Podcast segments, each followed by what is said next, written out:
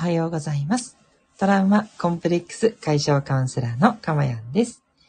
えー、今日もこの音声を聞いてくださってありがとうございます。心よりお礼申し上げます。えー、この音声を収録している日時は2022年1月17日の朝6時50分を過ぎたあたりです。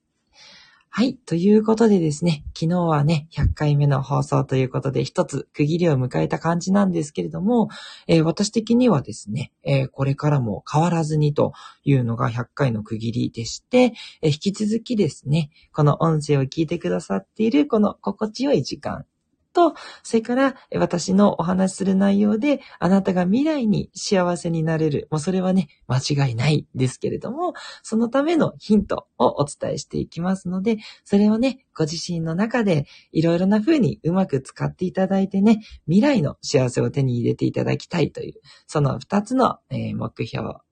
目的でお話をしております。どうぞ短い時間お付き合いください。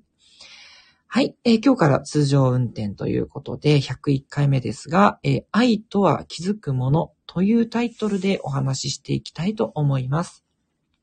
まあ、愛ってね、ちょっとね、言うと照れくさいんですけど、なんかここの放送だと、うん、皆さんに、あなたにっていう形なので、すごい伝えたいなってやっぱり思える、そんな言葉ですよね。あの、愛っていうのは恋愛で言う愛というのもありますし、こう、慈しみのような、こう自然とね、えー、出てくるような、こう、なんでしょうね。優しさ的な、そんな感じの気持ちとか、ちょっと広い意味で、あの、考えています。いろんなね、愛の形があるよねっていうふうに思うんですけれども、その愛の話ですね。で、私が思うになんですけど、これはえー、愛を、なんだろうな、探すってずっと思ってたんですよ。どこに愛があるのかなってずっと探していて、で、ただ一般的に愛ってこう気づくみたいに言われたりすることがありますよね。でも、気づくって言われたって、でも感じられないっていうね ことがすごいあって、やっぱりね、こう言われてもなんかピンとこなかったんですよね。こう誰かそういう愛を持ってて与えてくれるんじゃないかなってすごい思ってたんですよ。自分がいろんなところに愛を振りまくということはしている。うん。してるけど、なんかみんなから受け取るんじゃなくて、なんかそういう愛を持った人に出会えるじゃないかなっていう、そういうね、考え方をずっとしちゃっていたんですよね。どこかね。うん。でも、よく考えると、もうすでにたくさん与えられてるし、それに、はって気づくっていう、そのことだけなんだなっていうことに、今更なんですけど、私は気づいたんですよね。ちょっと昨日ね、いろいろその霞ヶ浦とかね、いろんなところを旅しながら、すごい思いついたというか、思い起こしたことだったんですよね。うん。で、私のように愛が見えなくて探してる人って結構いるんじゃないかと思うんですね。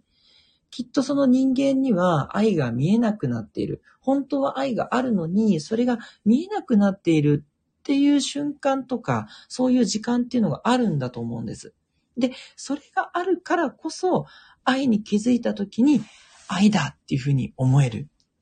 うん。そういうものなんだと思うんです。ずっと愛があってね、幸せです、お花畑なんですっていうね、感じでみんながいたら、多分愛って当たり前だから、ありがたみも何もきっとなくなっちゃうんじゃないかなって思ってて、一旦そういうことを忘れて私たちは生まれてきて、ちょっとスピリチュアルですけれども、あの、まあ、そうじゃないかなと思っててね、あの、正しいかどうかわかんないですよ。だけど、きっとそうなんじゃないかな。で、その後、いろんなことを経て、紆余曲折を経てね、まあ私なんかずっといじめられたりとか、ずっと声が変だって言われて過ごしてきたので、周りからの愛情じゃなくて、どちらかっていうと周りの嘲笑とか、からかいとか、もうそういったことの連続だったんで、不信感がずっとあったんですよ。でも、そんな私でも、ここ最近ね、もし思い出してみたら、あ、愛もらっていたなっていうことにすごく気づくことが多くて、やっぱり気づいてそれを感じるものなんだなっていうのが最近の確信なんですよ。きっとその愛にね、気づいていくゲームっていうのが人生なんじゃないかなって思うんですね。まあ、例えばね、まあ、親の愛情は感じてる人多いとは思うんですけれども、まあ、それすらも、あの、私なんかはどうなのかなって思ったりすることが あったりしてね、正直にちょっと言うんですけど、でも、ずっと心配してくれたり、逆にもう何も心配されなかったり、いろんなことあるんですけど、でもやっぱりあったらあったで、いろんな会話をね、まあ、たまにしか会わないんですけど、いろんな会話を交わすわけですね。で、そういった時に、まあ、今怒られるっていうことはないですけど、まあ、昔は本当よく怒られたりしていて、それがこうあんまり愛情に感じられなかったんですけど、でも怒られるっていうことはやっぱり期待されてるからですよね。もっとこういうね、すごい素敵な人になってほしいとか、ね、あの、せめてね、あの、普通に生きていってほしい。だから、あの、こういうことはちゃんと怒って、正してあげなきゃいけないっていう、これが親の愛情ですよね。その時はね、そうは思えないし、なんでこうやって自分でやりたいことやらせてくんないんだろうってすごい思ったりもするじゃないですか。でも、それが結果的には役に立ってるっていうこともあるし、まあ自分がしたいことを阻害されちゃったっていうこともあるけど、でもその思いに気づいてそこからやっていく。それも阻害されたからこそ強い思いになるっていうこともあるしね。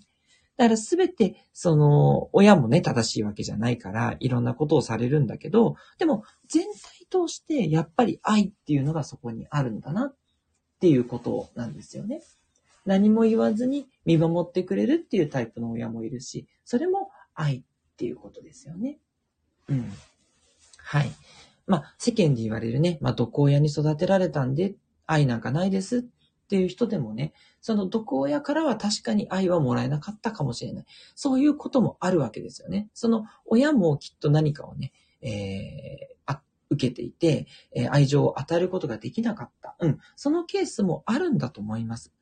でもその場合でも、その方は生きてるとしたらばね、きっとね、他の人の愛情をもらっているわけですよね。他の人の愛情をもらって、最初はそれが受け入れられないかもしれないけど、だんだんだんだん、あ、こういうもんなんだって気づいていくじゃないですか。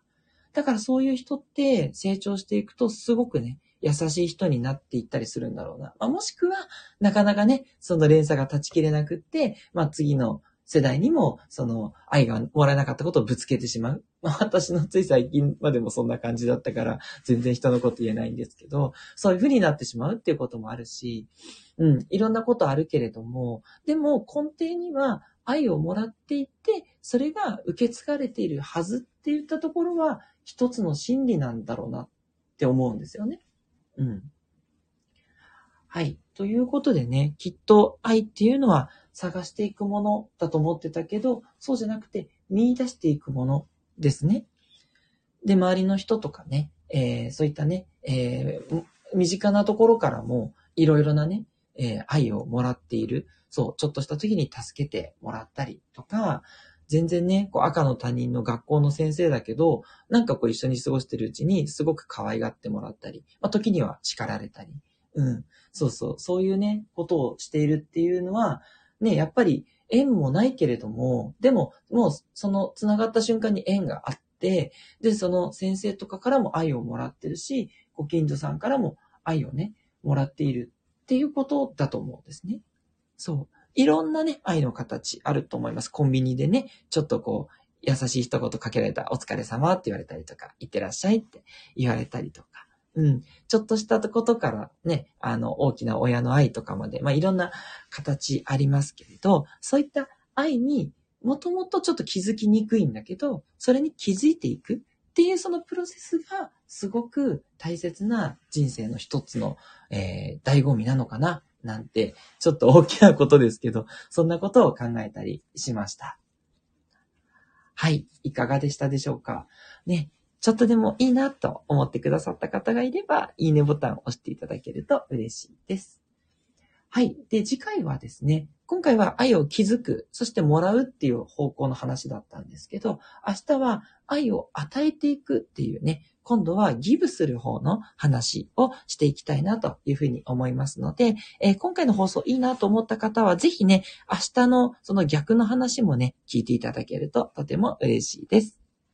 トラウマコンプレックス解消カウンセラーのかまやんでした。ではまたお会いしましょう。